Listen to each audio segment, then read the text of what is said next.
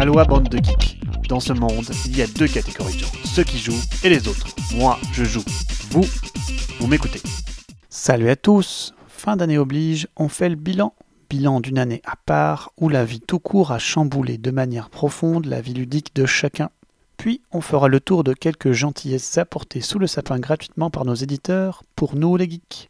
On terminera par des étoiles dans les yeux et une année 2021 sous le signe du retour progressif à la norme ludique, espérons-le. Cette année n'a pas arrêté le nombre de parties réalisées, au contraire, de mon côté, avec un beau 500 parties, enfants compris, et 375 sans enfants, ça reste dans la norme.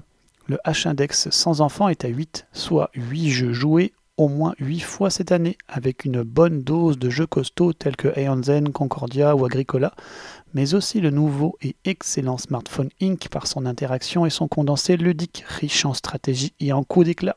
En parallèle, The Crew tient le haut du pavé avec Cartographers, bien sûr, qui ne faiblit pas par son expérience solo vraiment passionnante. Le vrai sauveur de mon année ludique se nomme Tabletop Simulator avec pas moins de 180 heures de jeu au compteur.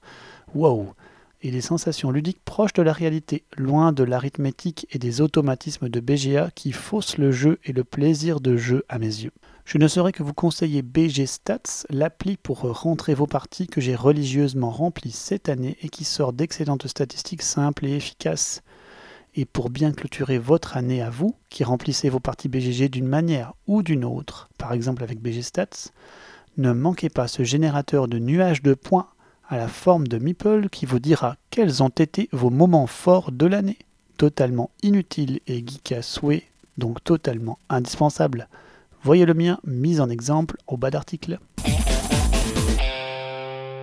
Quant à la production ludique en général, la Covid a transformé le paysage ludique. Plus de salons, plus de nouveautés. Les nouveautés ont ralenti alors que le pour les grands classiques est revenu vraiment sur le devant de la scène.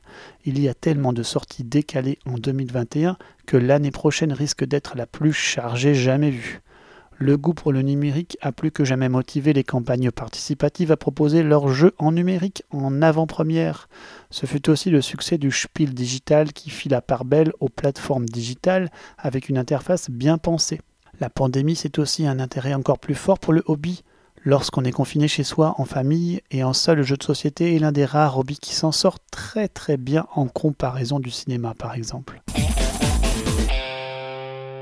On ne le dira jamais assez, mais les masses médias sont les plus forts influenceurs de notre hobby.